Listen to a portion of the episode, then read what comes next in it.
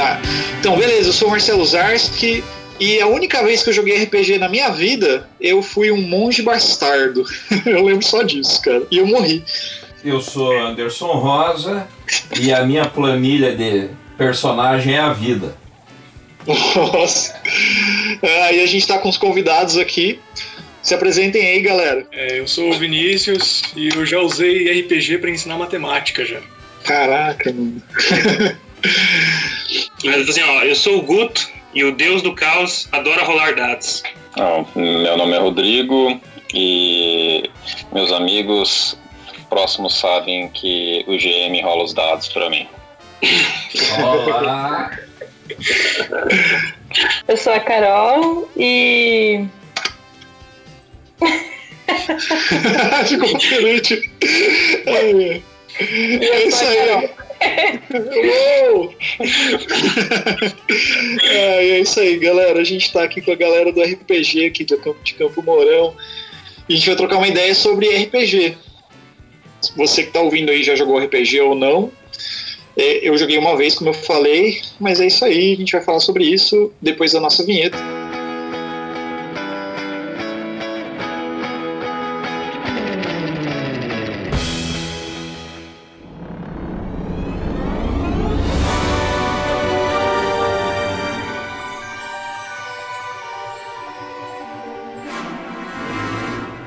Então é o seguinte, ó. É, como eu falei no início, cara, eu joguei RPG nesse sentido uma vez na minha vida. Tipo assim, eu falei mesmo, eu fui um monge mesmo no RPG lá, eu nem sei o que, que era.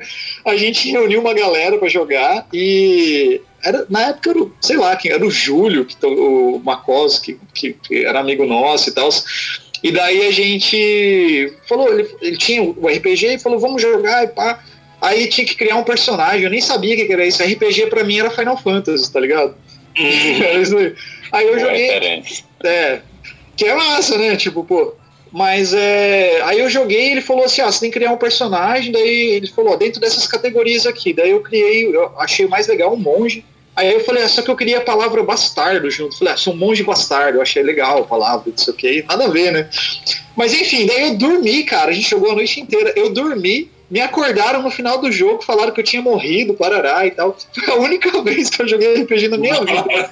Foi, tipo, a experiência que eu tive, cara, assim, não foi, assim, das melhores, porque, assim, não sei se eu joguei errado ou se, se eu não estava muito aberto à experiência na época, assim. Depois eu até troquei ideia com o Vini, que, que vocês jogavam, se reuniam para fazer e tal. Sim, sim. Mas eu fiquei curioso de saber como é que é. Aí quando a gente falou de fazer, vamos gravar um, um podcast sobre RPG, Aí eu falei, meu, tem a galera que joga aqui na cidade, que se reúne, que faz evento e tal. Ah, agora não tá rolando muito, mas assim, sempre se reuniu, pelo menos ano passado, sempre o tempo todo, né?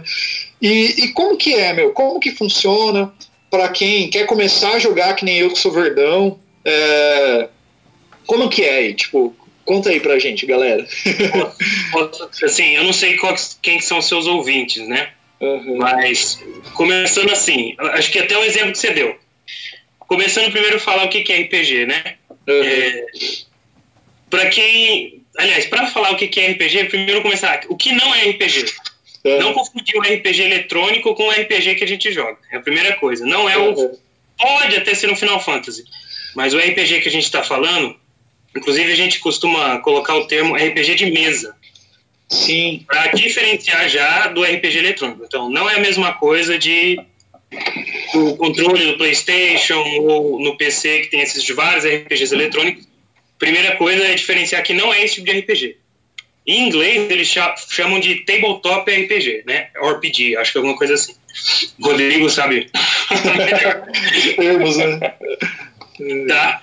É, agora, se eu quiser simplesmente falar para você, explicar o que é RPG, só falando o que, que significa a sigla, Tradução seria uh, role playing game, seria um jogo de interpretação de papéis.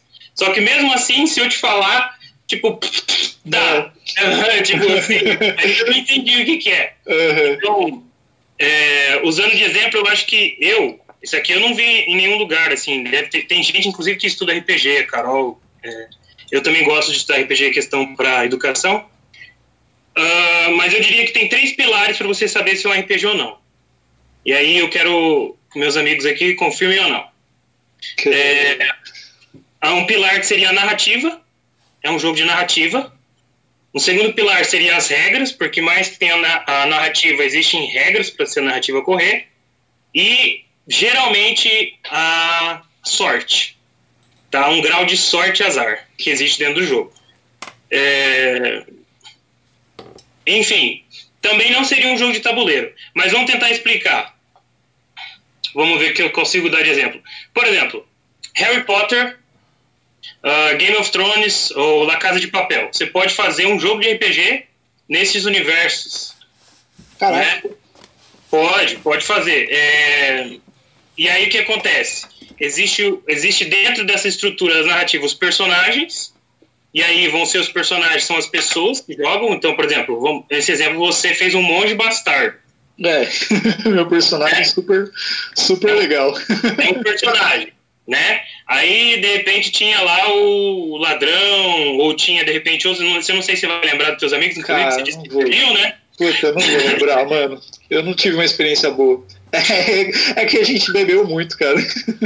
É, Teve esse problema. eu não aconselho, pelo menos não na primeira vez, É. beber, né? É, é, sai algumas coisas assim, de repente você dormiu. O problema é que fica esperto. tá? Caraca. É, então existe o personagem e geralmente nem todo RPG existe o papel do mestre que é o narrador.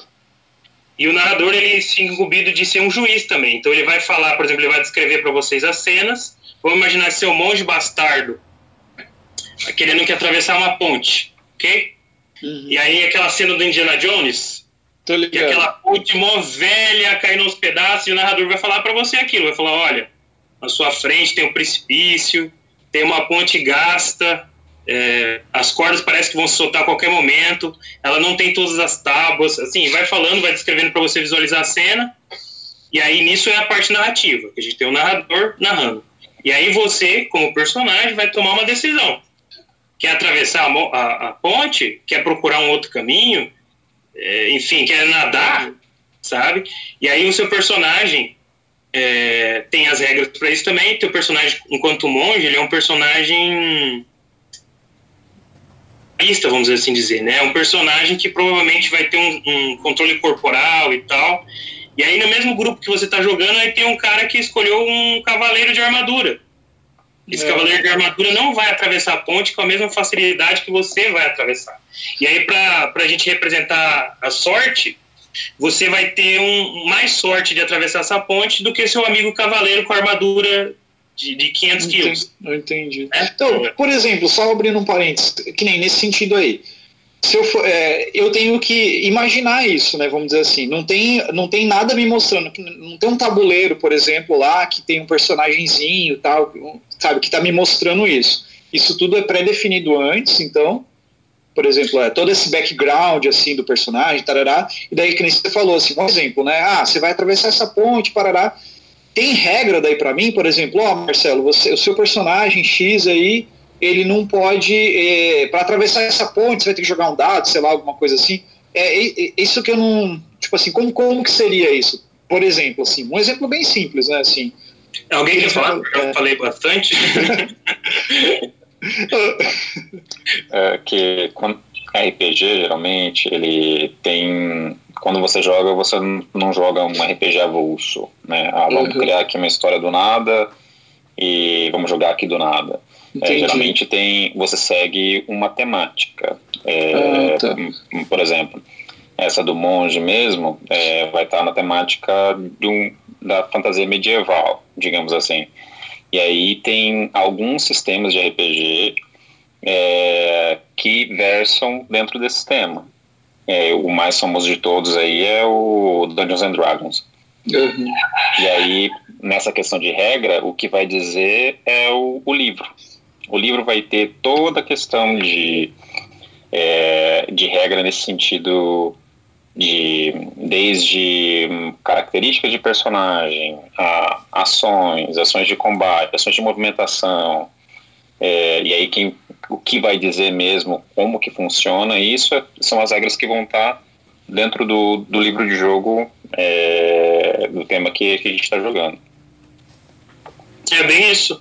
É, dando aquele exemplo, no Harry Potter, por exemplo, se tiver um, um, um livro do Harry Potter, então você não vai, não teria um monge no mundo de Harry Potter, vamos assim colocar. Isso também está dentro do, do livro de RPG, que é essa temática que o Rodrigo falou. Então, por exemplo, o mundo do Harry Potter é muito diferente do mundo de 11 Homens em Segredo ou da Casa de Papel, que não tem magia. Então, tudo isso é, você vai ver diferenciado, depende do livro que você estiver jogando. É, você tem a, a, algum livro ao alcance para mostrar para ele? Eu estava procurando algum aqui. É só Eu achei tenho, de mago. Vou pegar no meu quarto. Aqui pertinho. Tá. Eu queria só aproveitar enquanto vai, vai buscar, eu queria comentar uma coisa que eu acho muito legal no RPG. Eu não sou tão É, estudioso. viu, Meus Vini? colegas. Vini, fala um pouquinho mais alto. Tá melhor? Um pouquinho Tá melhor? melhor. Beleza. Vou tentar aqui. É que é o microfone do computador. É, eu queria só comentar com, com os meus amigos aqui que eu não sou tão estudioso quanto os meus colegas, mas uma coisa que me encanta muito no RPG é que você não tem as regras e as barreiras tão limitadas como você vai ter num jogo de RPG virtual, né? Num computador, por exemplo. É, voltando no exemplo da ponte, por exemplo. Se você quisesse atravessar aquela ponte correndo, ela vai te, isso vai te dar penalidades que o mestre vai impor, né? Tipo, ah, provavelmente você vai ter mais chance de tropeçar e cair. Ou então você quer ser mais cuidadoso e devagar, você vai demorar mais tempo para fazer isso. Ou então, ah, eu quero atravessar essa ponte me mostrando para um outro personagem que está em algum é, eu quero atravessar a ponte performando de tal jeito. E isso não seria tão possível num jogo de videogame, mas no RPG você tem todas essas. Você pode fazer o que você quiser, né, dentro da temática e dentro do sistema que lhe permitir. É, por exemplo, sabe aquela parte do jogo eletrônico que você está querendo sair da cidade e tem uma barreira invisível? Você não tem isso. Entendi.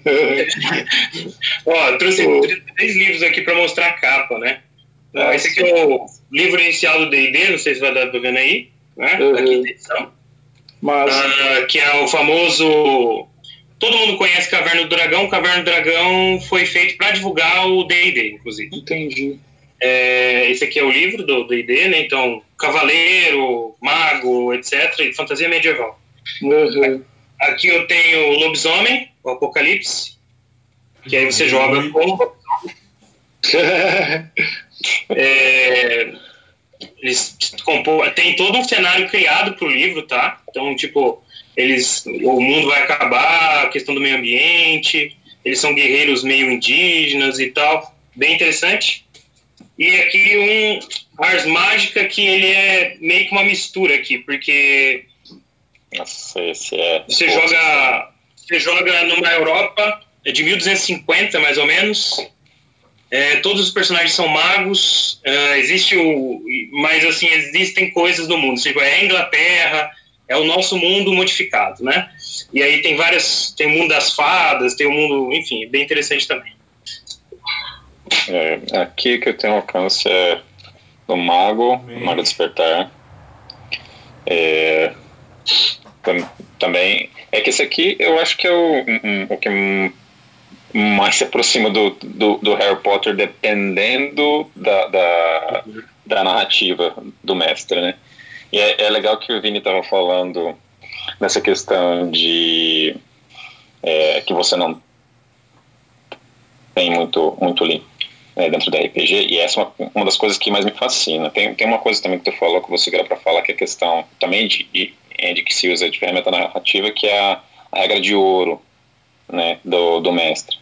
Mas é uma coisa que eu acho legal, e nem todo, nem todo narrador, nem todo mestre faz, é, e é uma coisa que, que eu prezo muito também quando, quando tô narrando, é de que você, que o mestre, ele vai narrar a descrição do local, ele vai narrar contexto histórico, ele vai narrar contexto político, ele vai interpretar os, os outros personagens que não são é, os jogadores, é, os personagens dos jogadores na mesa, é, só que vai deixar a ação livre para os jogadores fazerem o que eles quiserem. É claro que é passível de consequência. exatamente.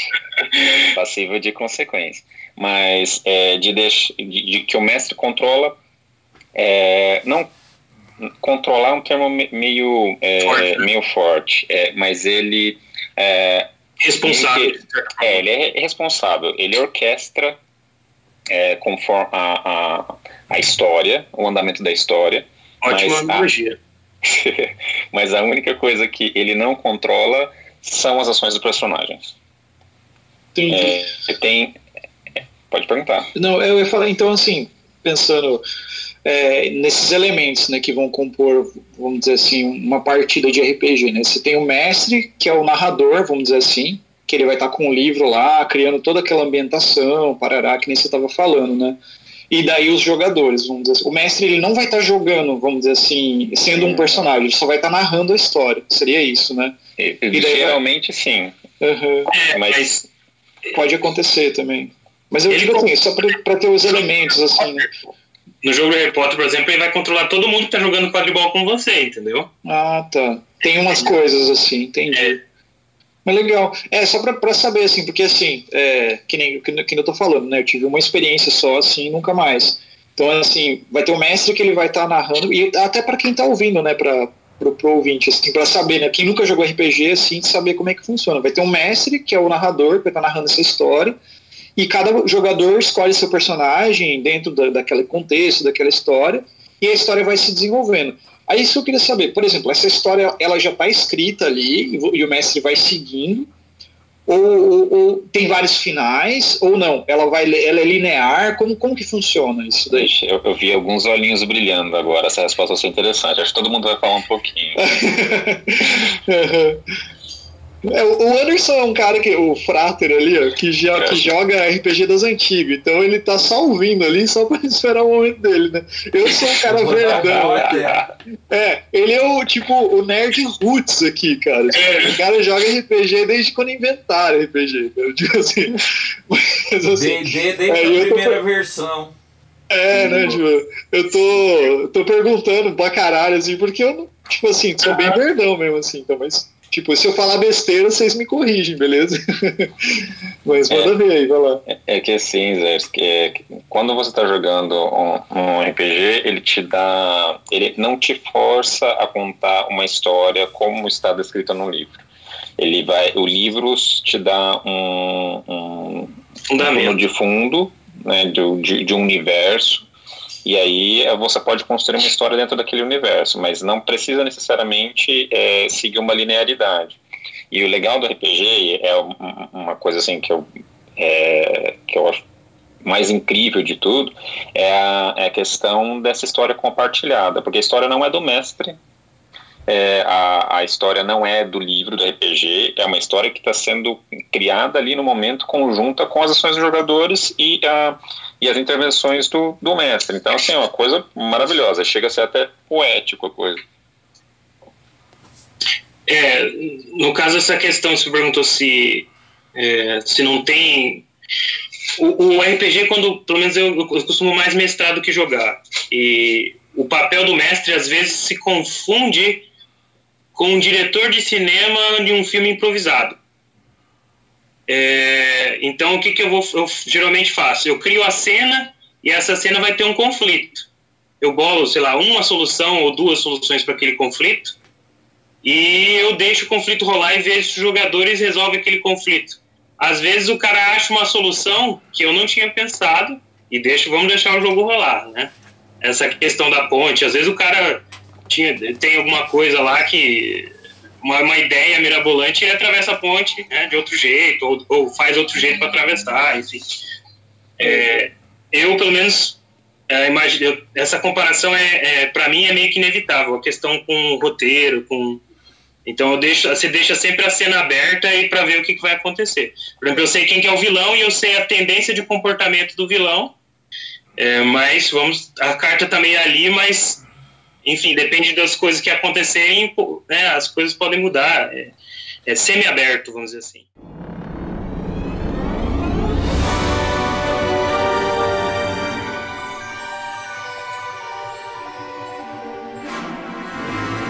Quando eu costumava jogar, é, você tinha. Era comum na época as grandes aventuras, né? Que o pessoal jogava às vezes anos, né? Meses, anos. Né? E aí também tinha aquela que o pessoal só fazia aventura do dia para acabar logo, né? Então o pessoal tinha muito isso. Hoje em dia, o que, que o pessoal continua isso ou se perdeu? Como é que tá? O... Deixa eu fazer uma propaganda. Aí, aí, fala aí, Eu falar, Vini e Carol, falem mais, por favor. No dia a dia normal, uh, eu não, mas o pessoal costuma jogar mais as grandes campanhas. Então, se encontrar semanalmente ou quinzenalmente. É, já tivemos experiências, por exemplo, para tristeza do meu pai, de fazer é, uma mesa de Mundo das Trevas que durou um ano. Então era toda sexta-feira, das 11h30 da noite até as 6 da manhã, jogando RPG nos fundos da casa dos meus pais. Caramba, é, são, são, isso é o, o, tradicional, assim. Mas a gente faz os eventos, e aí, como o Zars que tinha comentado no começo, a gente é, fez eventos durante alguns anos, mais ou menos três ou quatro eventos por ano e como são eventos curtos que duram só um dia, esses eventos têm a característica de serem histórias curtas também.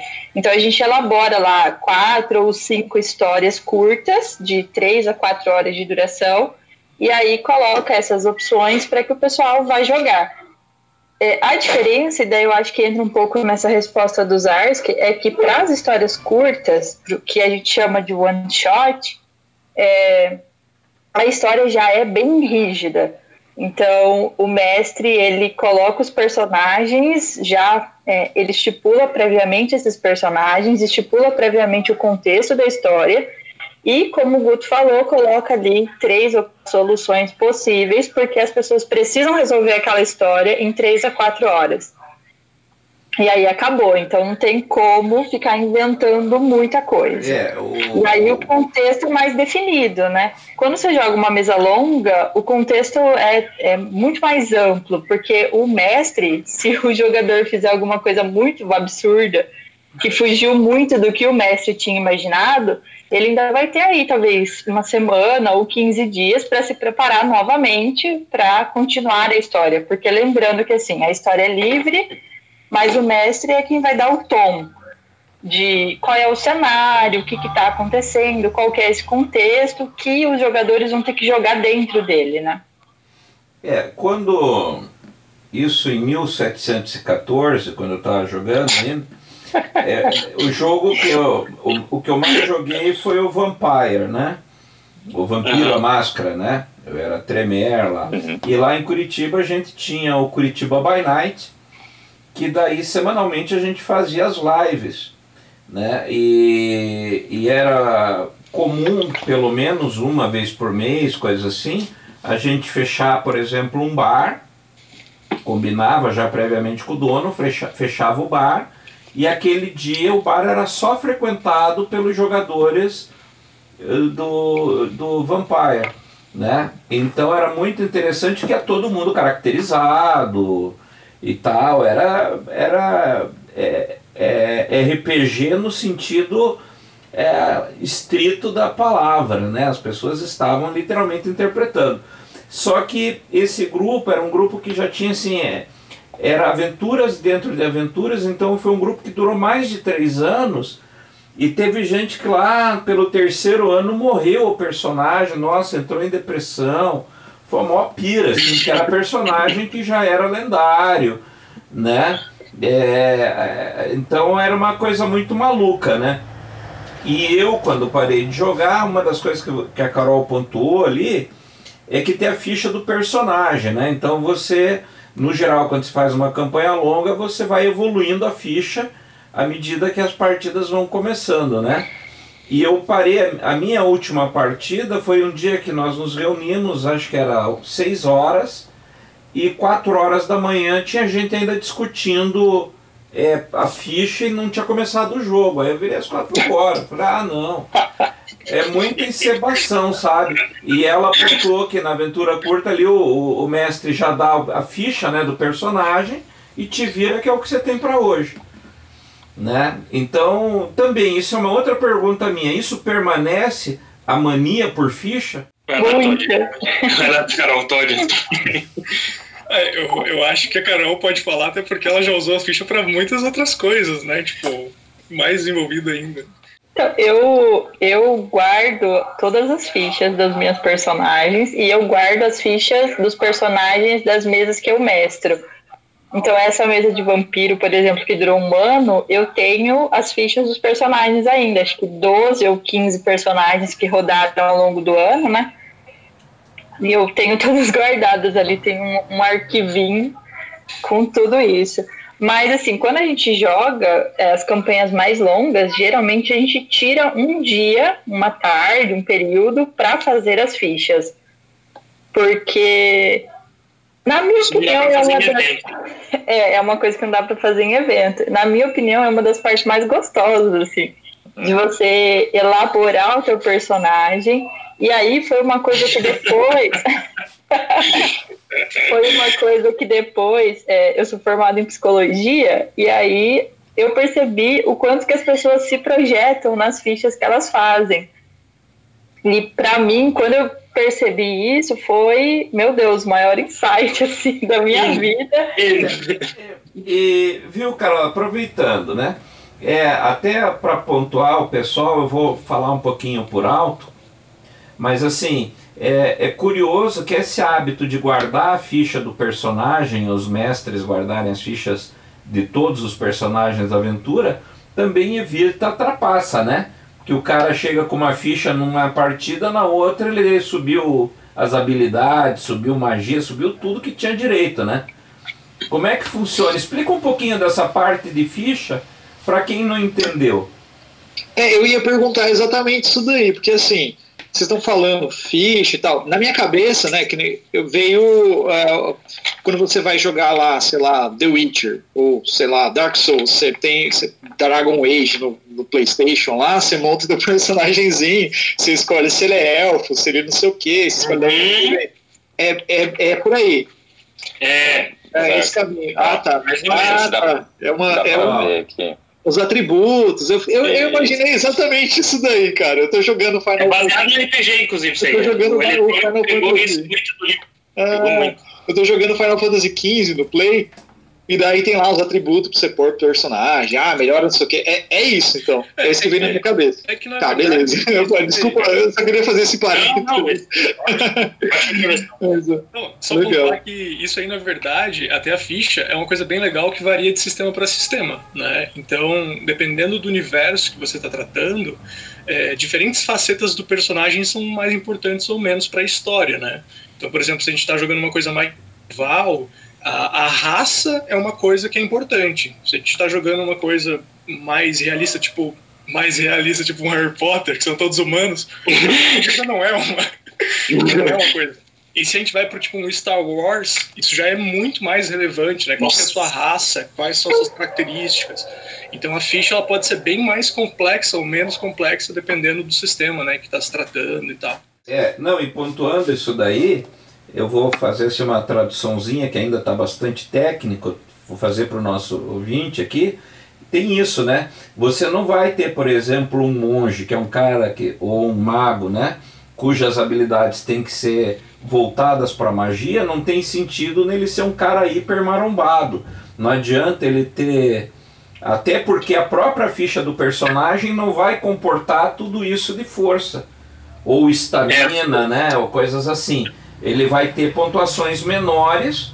Já o bárbaro, por exemplo, vai ter pontuações maiores de força, de estamina, que ele vai, que são importantes para o desenvolvimento do personagem. Né? Então isso também é que acho que é o, o que o Vini e a Carol estavam falando ali. Então você vai ter as habilidades que vão para o mago é mais interessante desenvolver, por exemplo, inteligência, né? Uh, ah, para o ladrão, sei lá, o carisma, por exemplo, é mais importante do que qualquer outra coisa para ele ter lábia, para chavecar a turma. Então a construção do personagem já começa a ser definida a partir do momento que você escolhe a classe que você está é, trabalhando ali, né? É isso, né? Não falei besteira. É. Não, não, não falando, então tá certo. É, assim, seu personagem sempre vai ser limitado. Ele não vai ser bom em tudo. Então a escolha que você vai ter é ser bom em alguma coisa ou ser, ou ser ruim em todas. geralmente, então no caso do D&D, ele usa o sistema de classes. Mas, o, por exemplo, o, o vampiro, é, você já é mais flexível. Você tem a, a, o clã, a linhagem sanguínea, mas é, você tem os atributos. Você tem que focar ou em ser personagem mental, um personagem social ou um personagem físico. E você nunca vai poder ser 100% em todos. Você não vai ser nunca um deus. Você sempre vai ser, até para criar conflito na narrativa. Tem que ter a dificuldade para a história seguir em frente. É por isso que as histórias são interessantes. Lembrando também que quando você vai começar a jogar um sistema, todos eles, nesses livros de regra, todos eles no final, eles têm um modelo de ficha para ser usado. O modelo de ficha vai variar de sistema para sistema e os livros de regras também vão estipular quantos pontos você pode gastar criando seu personagem. Então, é, isso varia né, de sistema para sistema, mas vamos supor lá que você tem 25 pontos e você tem que dividir ele entre, às vezes, 10, 15 características.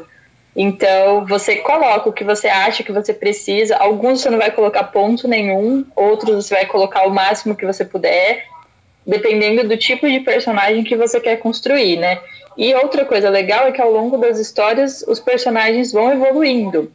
Então, dependendo do tipo de aventura daquele dia, é, ah, eu consegui matar um dragão. Então, o mestre pode me dar um bônus, que seria: nossa, você ganhou mais dois pontos. E aí eu posso ir melhorando as características que eu tenho na ficha. Então, isso não acontece num one shot, porque a história é curta, mas numa campanha longa, você vai ganhando pontos e até o final. Você começou como um vampiro fraco e você conseguiu, sei lá, desenvolver duas ou três características ao longo de um ano. E é uma, coisa, uma das coisas que eu acho legal é porque imita muito a vida, né? Assim, assim, a gente vai melhorando as coisas conforme a gente vai treinando. Tanto que eu cheguei a usar, adaptar umas fichas de RPG para clínica, para atender adolescente. E aí, conforme eles faziam as coisas e eles iam melhorando, eles colocavam características novas nas fichas deles. E as fichas eram eles mesmos. Então, assim, foi uma coisa bem interessante de pensar, porque para mim o mais legal do RPG é isso, é essa projeção, essa capacidade de se imaginar numa outra situação, mas sem deixar de ser você mesmo. É, deixa eu fazer uma. Eu tenho uma pergunta que é várias partes. Vou fazer uma vez só, depois vocês se matam para responder. né? a, a primeira parte dela é, é assim. Uh, o quanto que o personagem vai é, refletir a pessoa, né?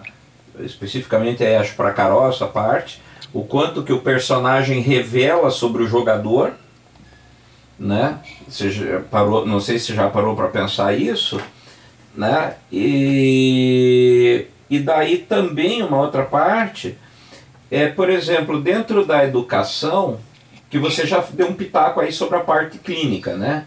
Que você meio que, ao invés de só dizer melhorou ou não melhorou, você faz meio que uma ficha né, melhorou nesse aspecto, pirou em outro, etc. É assim que eu entendi. E, e na educação, será que a gente poderia trocar a, a prova, aquela de responder por avaliações mais abrangentes nesse quesito? É, como é que fica isso para vocês? Quem vai primeiro? Olha lá o Vini querendo responder. Última parte é minha, hein? Olha, é, isso eu nem já me perdi aqui também. É, não é nada objetivo, né? A gente está falando de uma coisa bem subjetiva, mas e as pessoas que eu analisei, elas estão presentes nessa gravação agora, então não posso revelar dados. Nossa senhora. Mas não, são são coisas bem, bem simples, assim, mas que você vai analisando. É óbvio que também tem a convivência com a pessoa que te ajuda a entender um pouco. Mas, por é. exemplo, desde que eu jogo. Desde que eu jogo RPG online, eu sempre me coloco na posição de sacerdote, maga é, alguma coisa nesse sentido, ou de personagem social. Eu quase nunca jogo com personagem físico, joguei uma vez só numa, com uma Anã, numa mesa do Guto. No geral, eu sou uma personagem que estou mais preocupada com a cura dos meus colegas, é, com ajudar os meus colegas, e eu sou essa pessoa na vida real. Serena. Ai. o sol de Serenhai ilumina todos. E é, o Rodrigo, que está aqui com a gente, vou usar ele como caso clínico, mas ele geralmente faz personagens mais misteriosos. E na vida real ele tende a ser, ou, ou passar essa imagem para nós, de um cara mais misterioso de fato. Então isso vai aparecendo aos poucos, né? É, o, o Guto mais ermitão, então ele cria um personagem mais calado, um personagem que se envolve menos na, no conflito, na bagunça, mas que está ali presente o tempo todo. Então, essas são características que, é claro, você vai ter que conhecer a pessoa, né, para você observar isso, mas que vai aparecendo no RPG, que vai aparecendo na clínica. No, no, no Vampiro, o Rodrigo seria um Tremere. eu seria um Nosferato, agora eu não pode ser. Vocês, vocês estão falando aí, eu fiquei imaginando The Sims, cara. tá ligado? A hora que você vai fazer. A Carol falou uma hora lá que ah, fazer a ficha é a parte mais legal, muito legal. E quando você vai jogar The Sims, você fica lá montando as coisinhas, é colocando atributo, colocando não sei o quê. Tá, e... Ou então os RPG, né, que você fica montando a história. Não, eu vou colocar sei o que, não sei o que lá, e parará, e você fica meia hora fazendo só um personagemzinho daí depois você fala, ah, acho que eu nem quero jogar, não. eu tô imaginando isso do, um The Sims ali, um negocinho assim. É, na vida.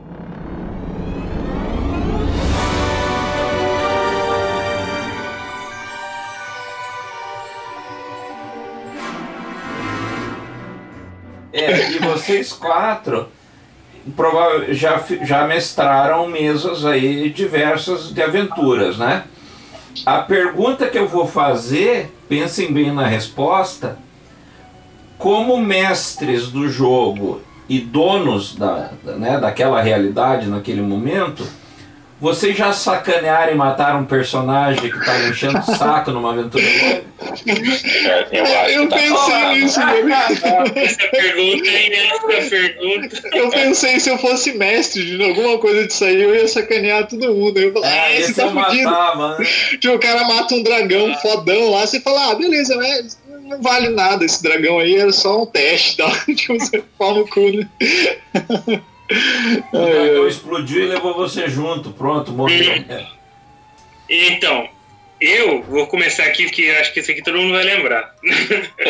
acho que não sei se o Vinícius estava junto.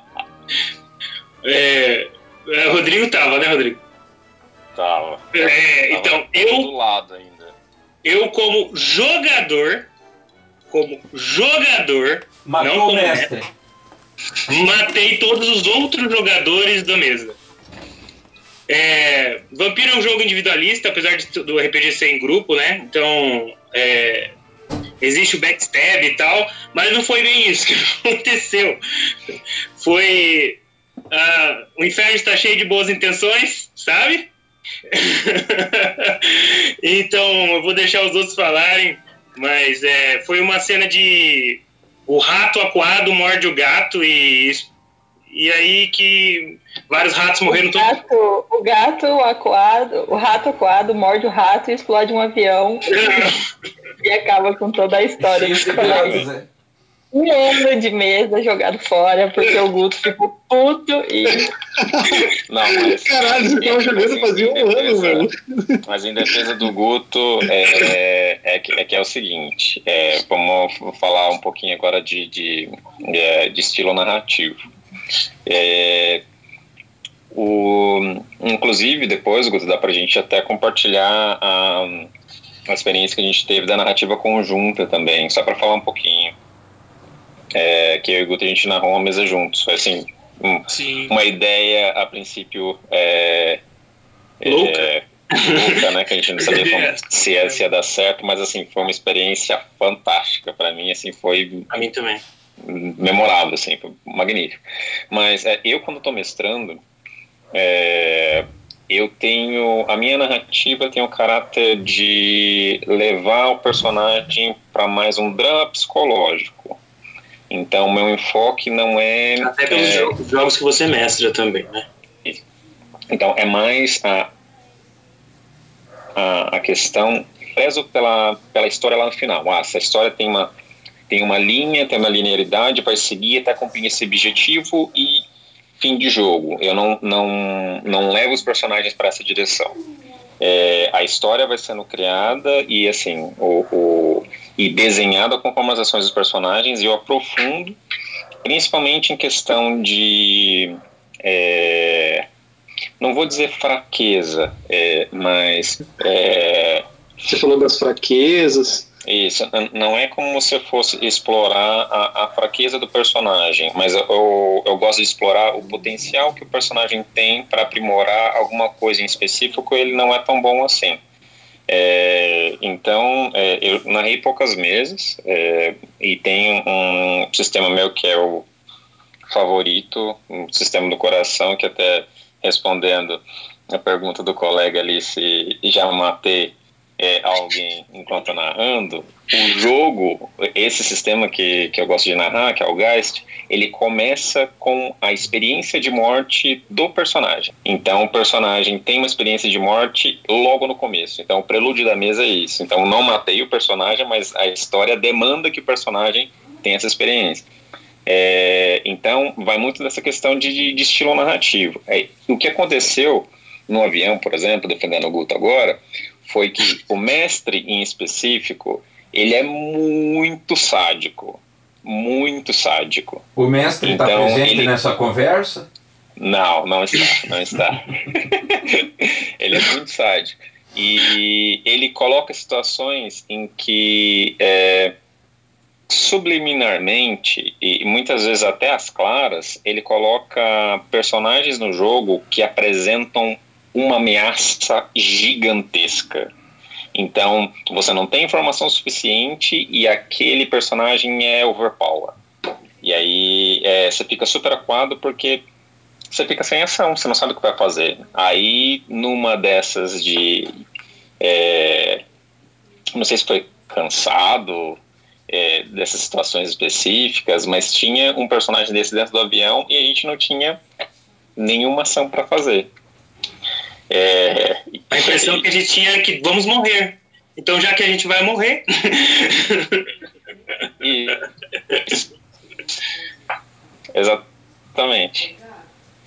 É, por conta desse estilo narrativo desse mestre em específico. É, não tiro mérito, porque ele é maravilhoso em questão de, de, de sistema e de narrativa também.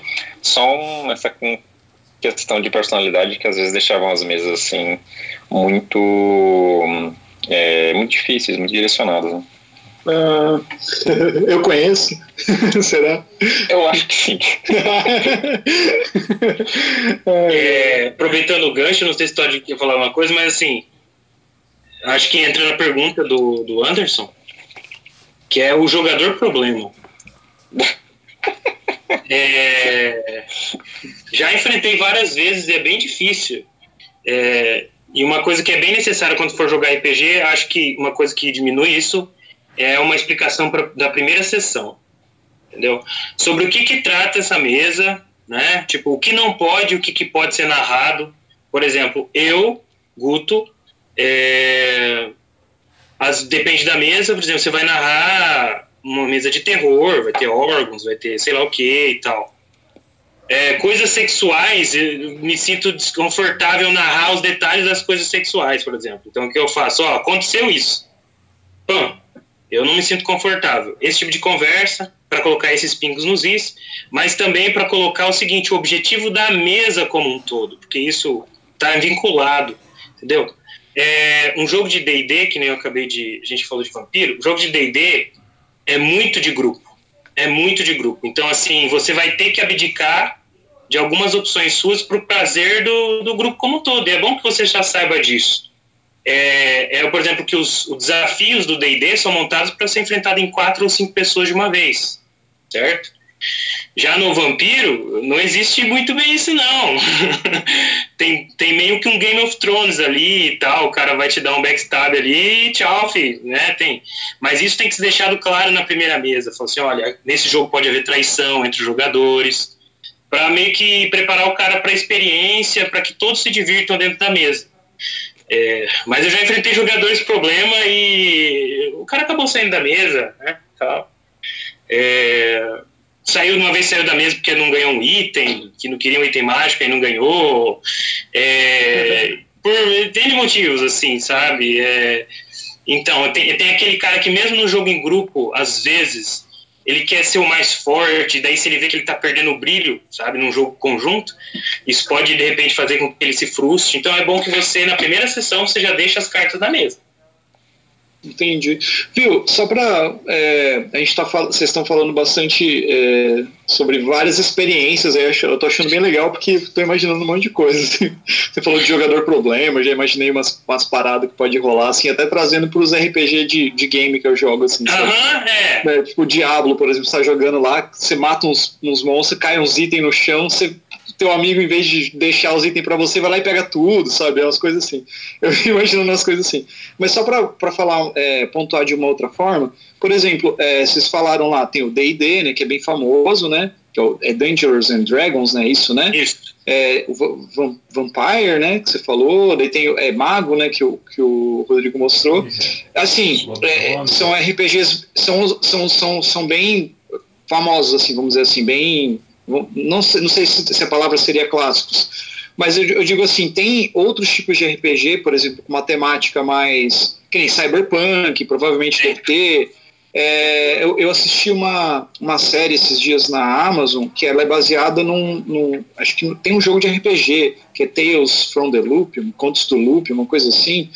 Que é, uhum. tem umas imagens e tal, depois fizeram uma série, tá, tem um RPG disso daí, que é bem outra, outra temática, assim, sabe? Então tem é, essas coisas. Vocês jogam esses RPGs também ou vocês gostam mais dessa, dessa pegada mais do, desses que vocês falaram? Como que é assim, sabe? Podem falar aí, galera, porque eu gosto. Chegou na praia do Guto. o Guto é o cara que ele gosta de qualquer sistema e se o sistema não foi inventado ainda, ele inventa o sistema. Então, é, mas no geral, principalmente nos eventos, a gente preza por o máximo de sistemas diferentes que a gente conseguir. Então, é, tem Fiasco, tem Valentina. Eu agora tenho jogado mais um que se chama Mulheres Machonas, que eu acho que é uma pegada mais feminista, assim, embora tenha alguns probleminhas de roteiro. Mas também é, são histórias curtas, e aí eu acho que, assim, tem muita coisa legal, é coisa que a gente também nem faz, no, tem nem, não tem nem noção, porque aqui no Brasil muita coisa não chega. Então, é claro que depois não vai ter imagens, mas não sei se vocês viram as edições que o Guto mostrou aí, todas em inglês, né? Então, assim, é bem difícil chegar é, tradução de tudo, quando chega é muito caro, quando chega as edições são muito limitadas. É, para o pessoal mais novo, eu acho que a maioria nunca nem vai ver o que é um livro de RPG físico. É, aqui no, Tem bastante. É, o Marcelo Deldébio no Brasil é, era uma referência de RPG, né? Como é que é hoje? Continua? É, então, os livros dele são todos por tiragem limitada que você consegue pelo por financiamento coletivo, né? Eu tenho um livro dele porque um amigo meu conseguiu entrar no, financiamento e pegar uma edição. Então, assim, acho que é, é um dos problemas, né? Que acaba sendo um pouco caro e tiragens limitadas quando acontecem essas tiragens. Ontem mesmo o Guto me mandou uma nova edição do Vampiro, uma edição lindíssima, né? Maravilhosa. A gente estava comentando os, os detalhes dela, só que assim caríssima e em inglês, né? Não vai chegar no Brasil tão cedo. É, tem. Queria comentar também que tem alguns RPGs que são bem mais simples, né? Os sistemas, para um jogador iniciante mesmo, que muitas vezes dá para achar disponível como PDF disponível mesmo, sabe? Domínio público. Eu tenho um exemplo aqui, esse não é domínio público, mas ele é bem acessível. Foi o primeiro RPG que eu joguei, né? Que é, uma, é um similar ao Dungeons and Dragons, que é o Might Blade. É um sistema em português e tem o PDF é, no site lá. É super acessível e é medieval, né? Então tem mago, tem bárbaro, tem essa temática de, de armadura, assim, magia. Foi o primeiro RPG que eu joguei. E tem várias opções, assim como a Carol disse, tem RPGs para todos os gostos, né? É, eu vou falar pela minha experiência lá em Curitiba, também, 20 anos atrás, né? Se bem que isso é um pleonasmo, todo ano é atrás.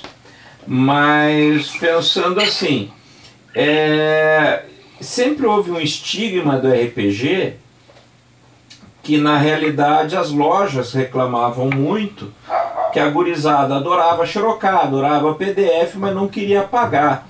Então jogador de RPG é tudo duro, né? Então, e ao mesmo tempo, hoje tem um pessoal mais velho, que nem eu, assim, é, que daí é os tiozão que tem grana para gastar e vai lá e, e banca o negócio, né? Como é que é a realidade hoje para vocês? É uma o jogador de RPG ele continua sem um puto no bolso para pagar um livro, né? Por mais barato que ele seja, será que esse não é o mal é, do RPG? Né, da, das pessoas é, não consumirem aquilo que elas têm interesse em jogar?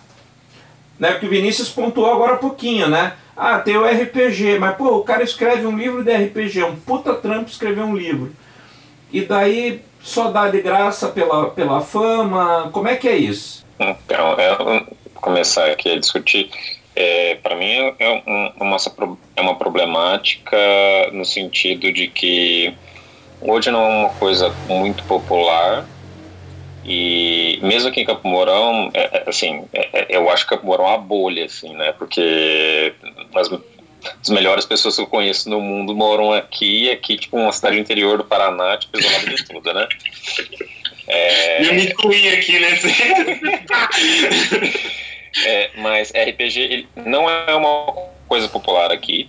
É, no Brasil, em geral, acho que foi popular, é, hoje, hoje em dia não é mais, mais, mais tão popular assim. E creio eu que quem vai atrás de comprar livro, de se interessar, é, de, de até para dar suporte né, para os criadores, é quem mestra, não quem joga. Porque no livro, se você for só jogar, é, Quer dizer, mesmo na mesa de RPG, você pode ir para mesa de RPG sem saber nada do sistema. Nada do sistema e você descobrindo as coisas conforme for jogando. É, que é o que geralmente é, vem acontecendo aqui em Camporão, por exemplo. É, porque se você numa mesa de RPG mesmo, tem o, o mestre e cinco, seis jogadores. Quem tem o livro? O mestre, geralmente. É, os jogadores não. Então, eu acho que vai mais uma questão dos mestres em si, é, de, de, financiar, de bancar é, o hobby, porque o jogador geralmente ele não se interessa, a não ser que é, sei lá, seja, seja motivado, é, incentivado a narrar também, porque gostou da coisa. Mas é, só por jogar, não creio que, que se compra. Não sei se, se o pessoal concorda aí também. Hum, eu quero responder, Todd. Ah, pode ser. É, tá melhor, Anderson? Tá. É, eu concordo com o Rodrigo nisso, porque é, na minha curta experiência como mestre, eu também foi meio até natural, assim. Eu fui atrás dos livros, eu comprei e acho que até dividi alguns livros com um amigo que ia jogar a sessão, mas porque ele também tinha interesse em narrar a sessão, né? Então, eu não, eu como jogador eu nunca comprei livros da, dos jogos que eu estava é, jogando, né? Nem participei da compra. Uh, realmente, eu acho que é uma coisa que acaba caindo nesse costume para o mestre mesmo. É uma coisa que pode, pode é, ser que sim. Mas aí, comercialmente, é um sistema natimorto, né? Porque todo livro acaba fadado ao fracasso, né? Porque na realidade você vai ter quem vai comprar por exemplo, faz uma tiragem de 3 mil, você tem que catar 3 mil mestres para conseguir vender teu peixe, né? Então, é, editorialmente, é um pepino isso, não é não? Uh, acho, acho que as coisas... Bom, eu acho que não é muito lucrativo mesmo, assim... Tem, eu acho que esse problema ainda existe. Eu acho que esse problema é um problema de livro, na real, mas no geral, assim. É, é eu acho sim que esse problema ainda existe, mas Atualmente, por exemplo, nos anos 90, quando começou, acho que dizem, borbulhou o RPG, você não tinha PDF, né? Hoje em dia todo, toda editora ela faz um, um, livro em PDF que é mais acessível, tá um pouco mais fácil, sabe? Também tem uma questão de conscientização aí no meio. É, Mas aí a gente tem uns outros problemas vinculados a isso, como que é o preço do dólar, né? É, já falamos que é de fora o livro, e aí o negócio sobe. É, são vários problemas. Eu não sei a questão de lucratividade, deve ser um negócio complexo. Com relação à primeira pergunta do, do Anderson, então eu sou o cara que costuma mestrar, misturando as coisas. Então, a minha prateleira de livros, ela tem assim, uma boa parte delas são livros de RPG. Ah, eu, por exemplo, tem gente que gosta mais de um estilo, né? E de outro lado, a Carol gosta, o Carol e o Rodrigo gostam muito de Mundo das Trevas. Depois, se quiser me corrigir, pode me corrigir. É, o Rodrigo gosta muito de jo jogos de terror, acho que no geral. Então, por exemplo, tem, tem RPGs do Lovecraft, né? Baseado no, no HP Lovecraft, Rodrigo gosta, aquele, aquela questão de insanidade, loucura e tal. E eu sou o cara que eu gosto de RPG como um todo, e aí, tipo, eu não fico meio sossegado, entendeu? Então, tipo assim, eu já narrei D&D, já narrei Mundo das Trevas, esse Tales from the Loop eu já narrei, é, Fiasco eu vou atrás, descobri, fui lá e apresentei para os meus amigos. É, inclusive, falando dos tipos de RPG, tem uns RPGs que eu falo para eles esse não é o nome oficial, tá? Só pra falar. Que eu chamo de RPG de bar. tá? Fiasco, é... Barão de Munchausen, eu não sei se são RPGs que você pode, inclusive, fazer meio que uma variação dele ali e, e jogar, assim, fazer uma, uma confraternização com RPG. É possível hoje em dia. Tem tantos tipos que não se, não, não, não se compara somente aos estilos é, de um, de um filme específico, sabe? Eu, eu, ia complementar só, como eu disse, né? Eu acho que isso pode ser uma questão é, meio de livro, até no sentido assim. O Rodrigo já disse, né? A gente vive aqui em Campo Mourão meio que numa bolha. Mas a maioria dos meus amigos que eu conheço que tiveram contato com RPG, né? Que são muitos, né? Até a gente abastece eventos com essas pessoas. É, acabam em algum momento comprando algum livro de RPG, sabe? Eu acho que até num ritmo significativo, assim, né? É, tem, tem pessoas como o Guto que compram todos, assim. É, eu tenho poucos em casa, mas eu comprei, né? Eu consumo também. Eu comprei livro que eu não narrei ainda, só pra ter uma é. noção. o outro faz ficha de personagem e não joga com o personagem. é, é a velha história do The Sims lá. Constrói Exato. um monte de coisinha e não joga. Viu? É, ah, pode concluir aí, vai lá. Uhum. Do, do, do, é, tem, eu acho que, como eu estava dizendo do Might Blade, é só para dar um exemplo que é, não, não precisa ter uma, uma situação financeira, sabe, é, tão significativa assim para poder consumir RPG hoje em dia é, com acesso à internet já dá para baixar PDFs de é, não não digo é, são PDFs disponíveis mesmo né? Sem pirataria. de, sem pirataria fazendo propaganda de novo do Might Blade né? É, no site Coisinha Verde que é a distribuidora deles tem vários RPGs disponíveis em PDF e em versão física. Qual então, é o qual é, é o site? Você pode falar pausadamente?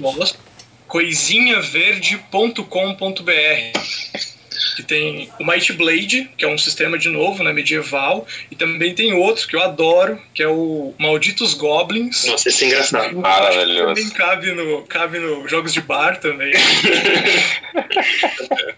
é um jogo bem divertido e também tem lá gratuito, né? Você pode baixar, você pode fazer contribuições para o site, comprar a versão física, mas tudo que você precisa para jogar está disponível, sabe? É, talvez, assim, os dados, por exemplo, né? A gente não falou muito disso, mas a sorte no, no jogo de RPG, ele, ela geralmente vem dos dados, do, de rolar um, um dado de várias faces. Às vezes um D6, né? Que é o dado comum que a gente tem mais, mais contato, ou dados mais é, diferentes, assim, que tem várias faces, 12 faces, 20 faces. E hoje em dia existem aplicativos gratuitos que rolam esses dados para você. Então, custo zero mesmo, assim, você consegue jogar uma partida. Eu posso baixar um, app, um aplicativo no celular e ele rola o dado para mim. Exato, Sim. exato.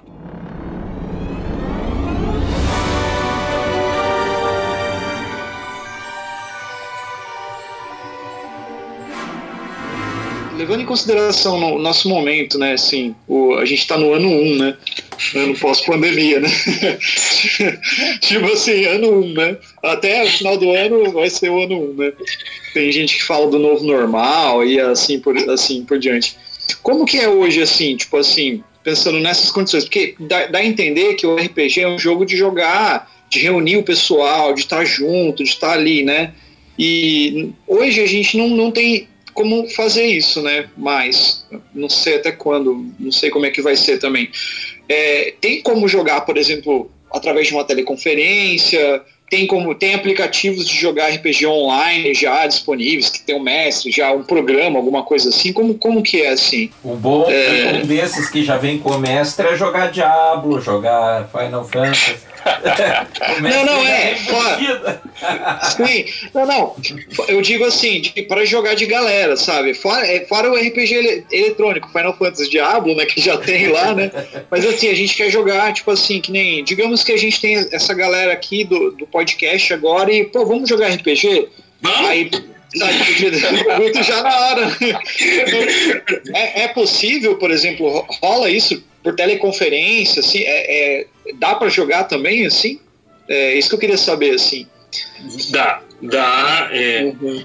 Tem uma, inclusive uma, tem uma revista de RPG, né? Da, ai, agora que eu vou esquecer, é o pessoal que criou Tormenta. Tormenta, para quem não, não, não conhece, nos anos 90, eu mesmo conheci o RPG pelo Tormenta, né? E era na banca de jornal que tinha lá, a revistinha, e virou um sistema. Não Dragão RPG? Dragão Brasil? Dragão Brasil. Isso, é Dragão Brasil, esse pessoal aí criou o Tormenta.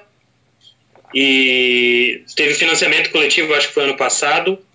Bateu recordes de arrecadação, mais de um milhão, acho, se não me engano, não lembro agora o valor, mas bateu recordes é, de um povo que estava em casa lá com saudosismo, acho que é esse valor aí, né? É... existe uma, é, vários jeitos de você jogar, e aí existe a revista Dragão Brasil, que até hoje existe, né, foi retomada esses tempos, e tem uma reportagem, me engano, tá, é, tá para baixar de graça.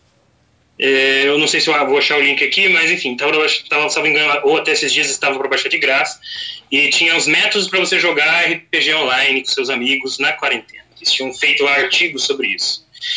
É, um, inclusive ensinar você a jogar por WhatsApp, né? O cara pode mandar um áudio, né? Enfim, existem aplicativos de dados e tal, mas existem aplicativos específicos para você jogar online, né? O mais famoso hoje eu acho que é o Roll20, que é um que eu uso. Existe também o Fantasy Grounds, que é bem, bem famoso, só que ele é, é, é um, um pouquinho diferente. Mas sim, é, é possível a gente joga, é possível jogar por videoconferência, sim. É, Roll20, uhum, Roll20. É, é bem famoso. Você tem, inclusive, o, existe pacotes de pagamento do, desse, desse aplicativo, existe o pacote grátis.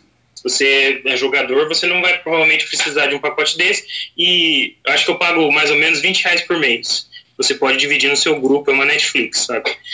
É, se você quiser mais, se você precisar de mais dados, na verdade, de, de, colocar mais coisa no jogo e tal, você pode trabalhar com imagem, compartilhar imagem, a pessoa vê o seu o dado, você pode compartilhar áudio.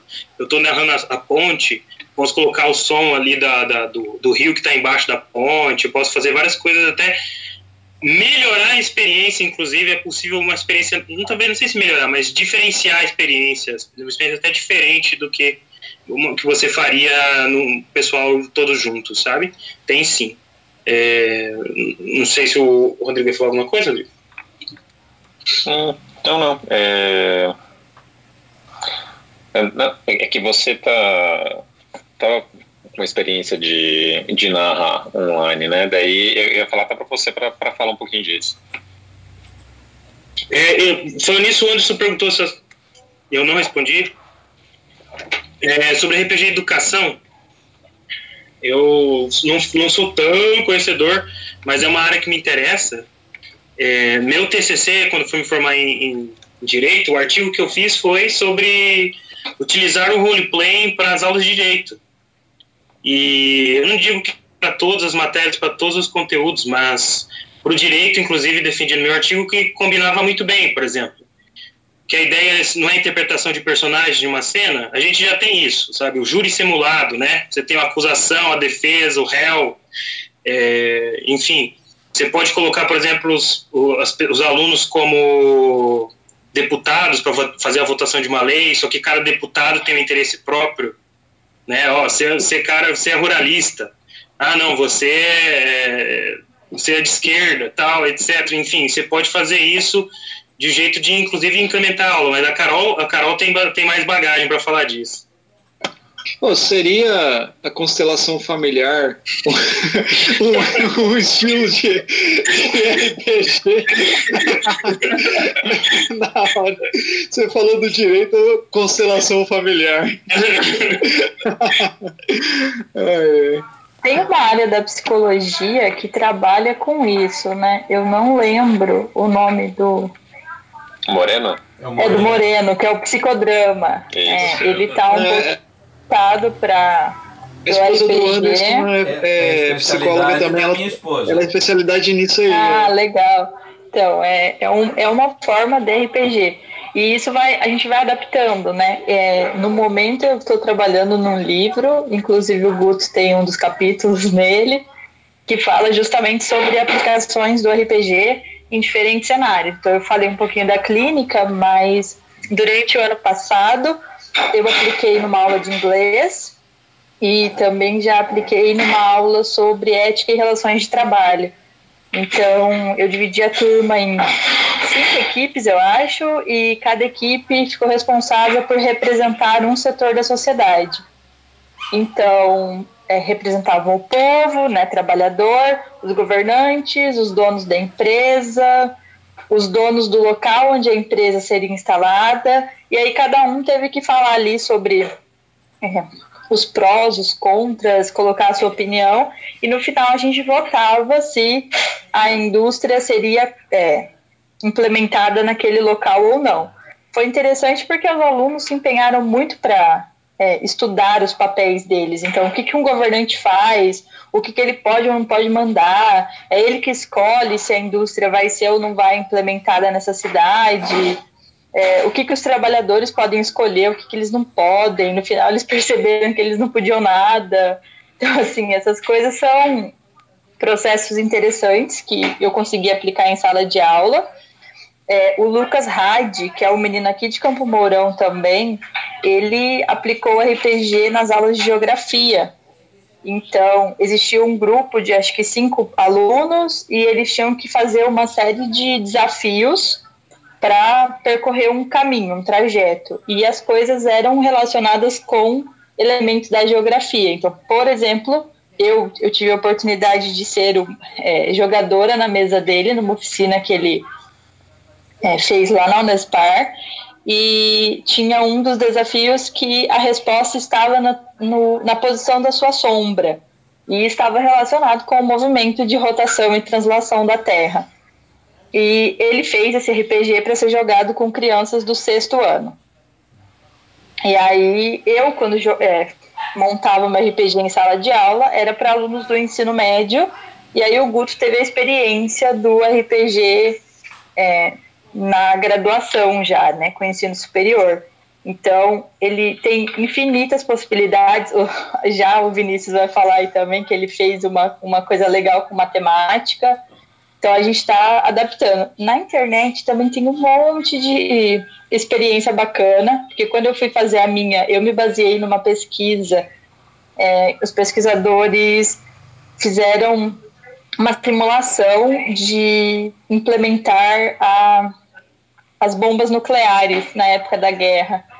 E foi bem legal, assim, a, a sala ficou dividida entre imprensa, cientistas, governo, militares, e no final eles tentaram, tentaram, tentaram e eles jogaram as bombas do mesmo jeito. Então, assim, é uma, é um, você entra num, um pouco num dilema, isso entra na questão do direito dos júris simulados, é, Será que naquela situação um outro júri teria chegado a uma resposta diferente? É, como é que se comportaria? Então essas são coisas que eu acho que tem a ver com a educação e que dão um panorama bem legal assim de como o RPG pode ser utilizado, né? Sem contar a possibilidade criativa, né? Que para mim é o, é o mais legal. Isso eu acho que entra até um pouco na questão do de é caro ser jogador de RPG.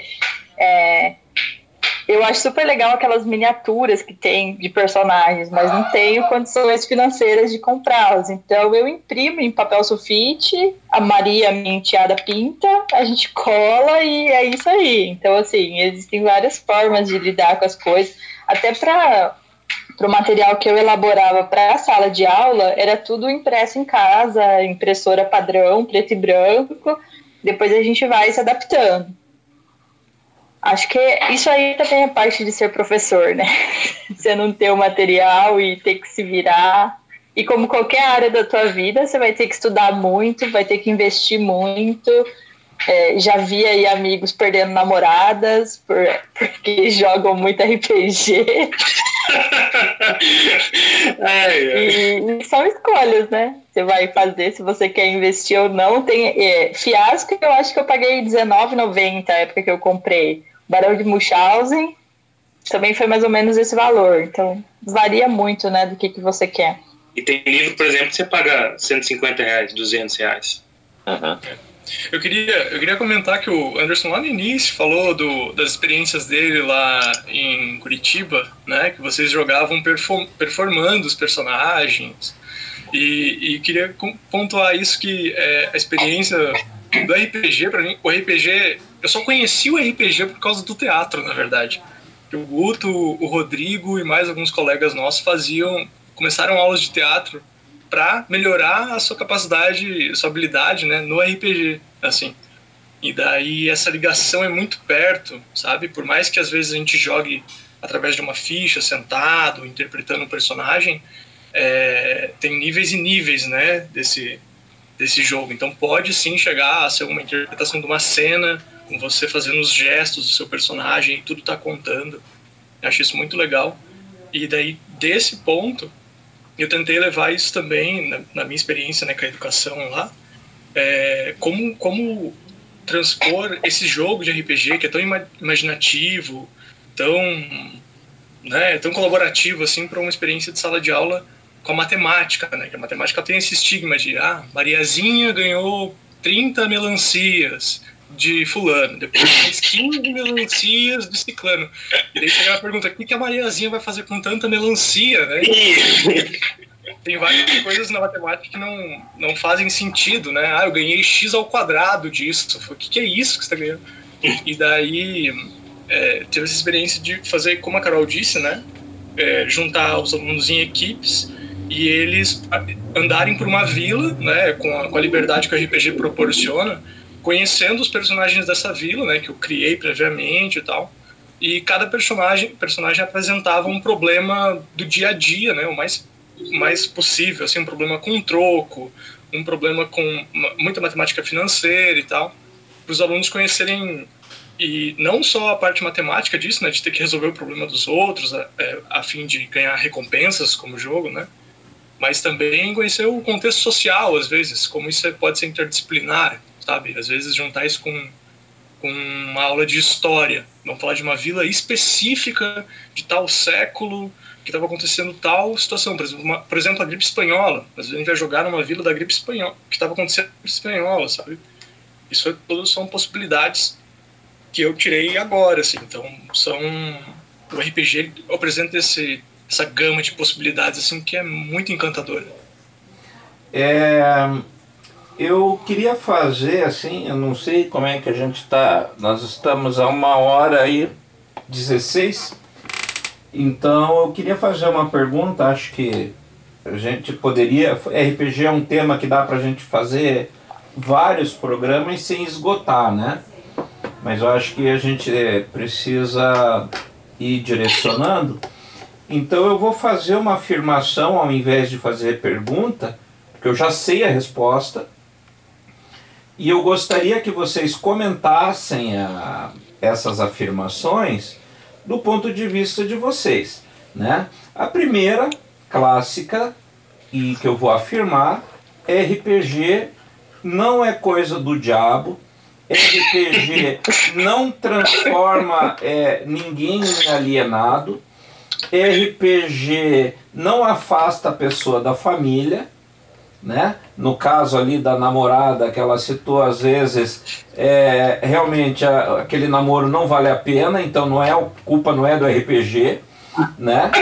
Ah, e, e eu vejo o RPG como, inclusive pelos exemplos que vocês acabaram de dar, como ferramentas de cidadania e desenvolvimento do indivíduo, politização, né? ele aprende, que nem a, a Carol exemplificou ali, a, a, você criou lá um ambiente que ele, o que, que o governante podia ou não fazer, os, os trabalhadores, etc., o que, que, como que era a relação deles. Então ele é um exercício de cidadania e, politiza e politização nesse sentido, né? É... E assim, e ele pode ser utilizado como uma ferramenta educacional, também como a Carol já pontuou, quando um professor não tem outros recursos, né? Então às vezes você não tem multimídia, você não tem é, livros caros, você não tem acesso a um monte de coisas, mas você tem acesso à sua imaginação. Ah, e mais uma coisa, eu acho que o RPG, ponto de vista meu, estou afirmando, ele estimula a leitura e acaba estimulando inclusive o aprendizado de novas línguas. Né? Haja vista que você tem livros aí que só tem em inglês ou em alemão, sei lá o que, e que você precisa aprender aquela língua para dominar o método que você quer jogar. Né? Como é que vocês veem todas essas afirmações? O que, que dá para vocês acrescentarem aí? Eu concordo com todas. é, já vou começar por aí. Eu, de fato, acho que quando eu, a gente jogava RPG, eu já falei dessa mesa que rolava lá nos fundos da casa dos meus pais. É, meu pai é pastor, e a gente jogava uma mesa de vampira máscara, né? Então, vampiros, seres do demônio, ritual satânico, sangue. Essas e até onde a gente sabe, a Carol nunca matou ninguém. Isso. Mas assim, era interessante porque durante praticamente um ano a gente conseguiu reunir um bando de jovens é, nos fundos da minha casa para comer, às vezes, sanduíche, tomar tererê. Então, assim, nas, nessas mesas, por terem um caráter mais sério, assim, a gente gosta de jogar sem bebida alcoólica. Então, era a alegria dos meus pais. Eu estava em casa, no ambiente seguro, eles sabiam o que eu estava fazendo, sabiam com quem eu estava. E se você vê, assim, pelo menos a, a, minha roda de amigos, assim, a galera tudo faz faculdade, mestrado, fala outra língua, vai para fora do país. Então, assim, é gente que está evoluindo, está crescendo e o RPG está aí, está tá me ajudando a publicar livro. Eu vou publicar um livro sobre isso, por não é bagunça esse negócio. É, e tem muito.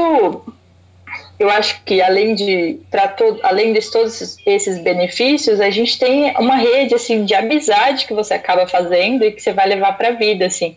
Uma cena que me chama bastante atenção, que eu gosto de falar sempre, é que um dos primeiros eventos que a gente fez, é, o pai de, uma, de um dos jogadores veio até a minha casa e pediu para que, na época eu tinha acabado de fazer 18 anos e já dirigia, né? Então eu tinha carteira e tal. E aí o menino tinha acho que 14 anos e o pai dele me pediu: você fica responsável por levar e buscar o meu filho do evento. E num outro evento, a mãe apareceu nesse evento, porque o filho acho que tinha 13 anos, e ela queria saber o que estava acontecendo, por ser criança, e porque a gente está falando de RPG, né? Uma série de misticismo ali em volta. E aí, quando ela chegou e ela viu um bando de nerd, assim, né? É, sentado, jogando, comendo cachorro quente ela ficou super tranquila e foi embora e o menino aparece em todos os eventos e ela fica de uma tranquilidade porque ela sabe que durante, sei lá, 12 horas o menino vai estar em segurança, sabe? Então a gente também se esforçou, eu acho que a maioria dos grupos de RPG faz isso, ou pelo menos deveria fazer, mas a gente se esforçou para criar um ambiente bem familiar, assim, onde as pessoas possam se sentir confortáveis. A gente tenta cuidar, policiar a questão de machismo, de racismo, de qualquer outra violência que possa aparecer, assim, a gente toma muito cuidado, porque nas cenas, existem cenas de violência, mas a gente quer pensar no, no tipo de violência, se ela é necessária, se dentro daquele contexto ela faz sentido ou ela não faz sentido. É, eu já joguei em mesa que o mestre colocava estupro em quase todas as situações. Então, desnecessário, ridículo, não tem necessidade, né? E agora a gente tem um cuidado, assim, de ver quem está mestrando, como está mestrando, o que está acontecendo, justamente para acabar um pouco com esse mito de que RPG é coisa do diabo e, e que as pessoas vão fazer rituais satânicos no cemitério, né? Não é isso, a gente se reúne para comer cachorro quente e tomar café. Então, assim, é, eu acho, acho que é isso. É isso que você falou, o RPG estimula a socialização, ambientes saudáveis, boa convivência, exatamente.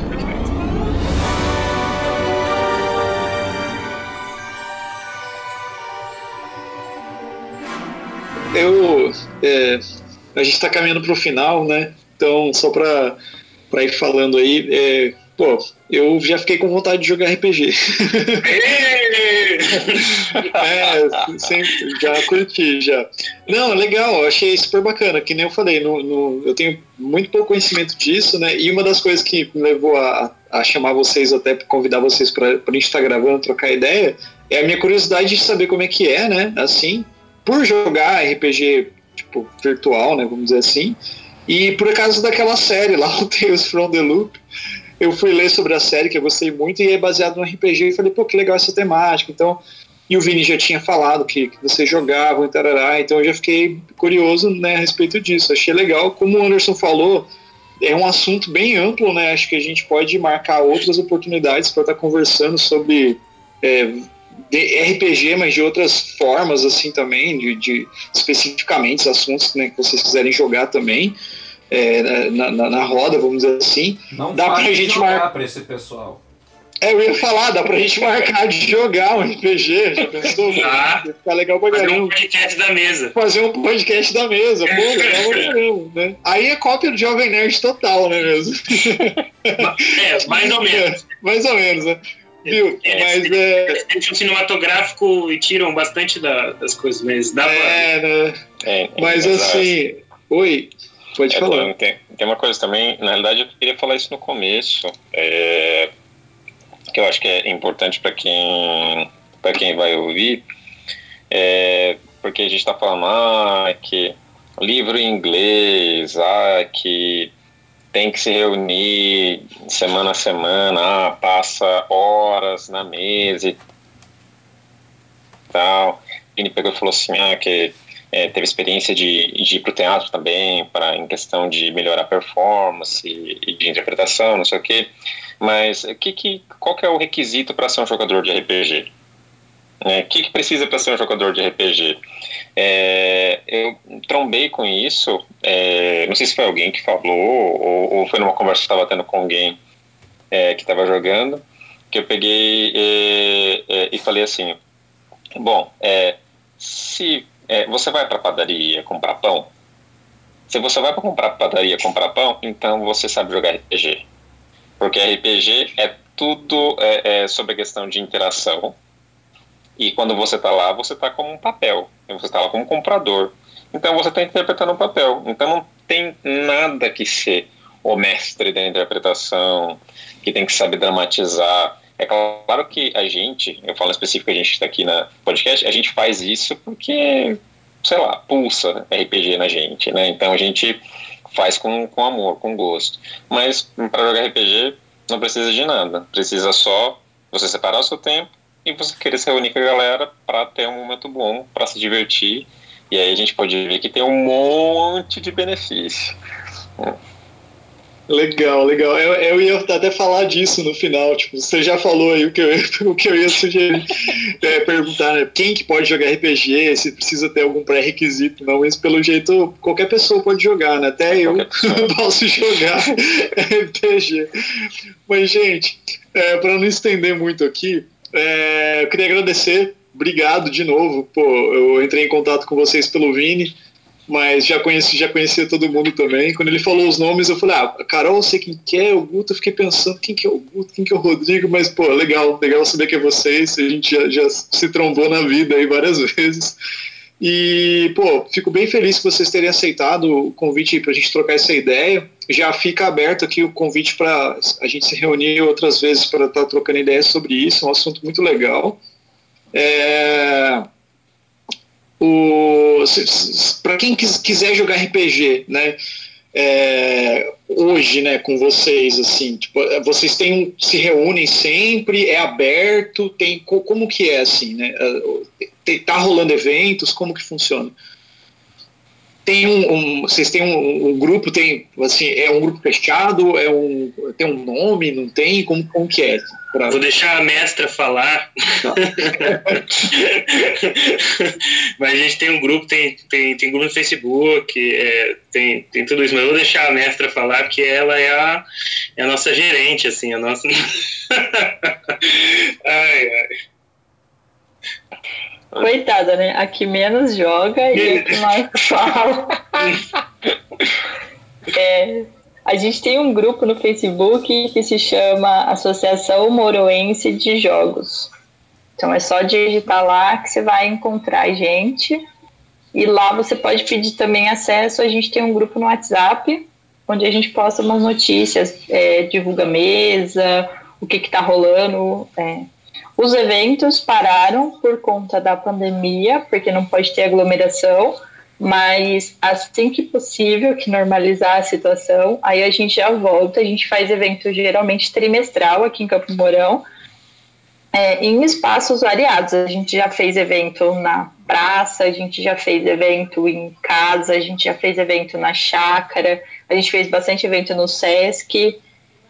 E aí a gente, onde a gente for bem recebido, a gente vai, né? É, e aí assim que passar essa, normalizar um pouco essa situação, a gente está de volta, mas de qualquer forma as pessoas podem procurar a gente no Facebook e de lá ir para o WhatsApp. Legal. Gente, alguém mais quer dar algum recado, falar alguma coisa mais aí, para a gente fechar? Tudo certo?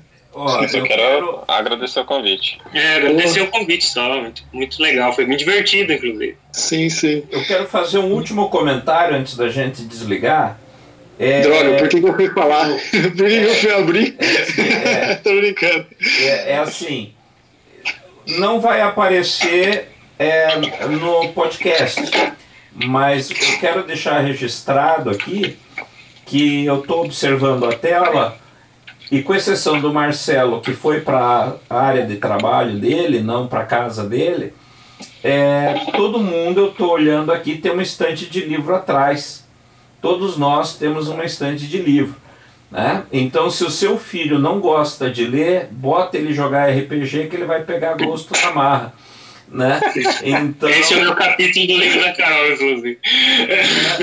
Então, acho que é uma característica bem interessante que você acaba, assim, não tirando a coisa só do gostar de ler, que o RPG acaba estimulando é, uma um desenvolvimento intelectual, né, cognitivo, intelectual da pessoa é, e, e, é natural, né? não é uma coisa forçada, ninguém diz você precisa fazer isso. Você acaba adquirindo o gosto da coisa, né? Eu acho que ele é, é bem interessante. Então eu queria deixar isso registrado, né? Que é uma coisa bem legal, assim, que olhando aqui, todo mundo eu estou vendo com uma. E não são livros só de RPG. Né? Eu também consigo perceber isso daqui. Né? Então fica o comentário para os nossos ouvintes.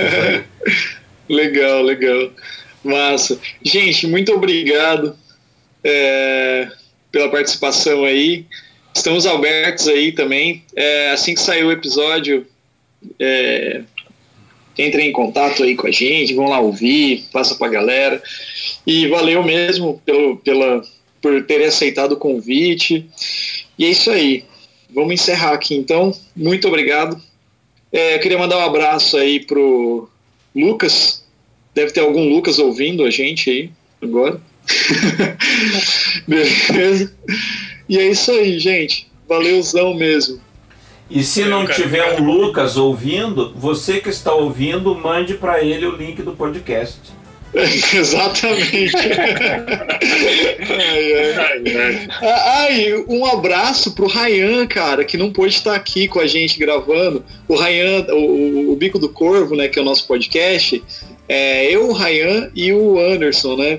A gente faz esse, tra esse trampo junto, sempre convida uma galera. Quando não tem ninguém para convidar, a gente troca ideia entre a gente mesmo sobre algum tema que a gente acha relevante para a gente, pelo menos. E ele não pôde estar aqui hoje, é, hoje é aniversário dele. Então, um abraço pro Ryan aí, parabéns aí pro Ryan. Parabéns. Ryan Rogers. é isso aí, gente. Valeu mesmo, muito obrigado. E é isso aí, grande abraço. Tchau, tchau. Valeu.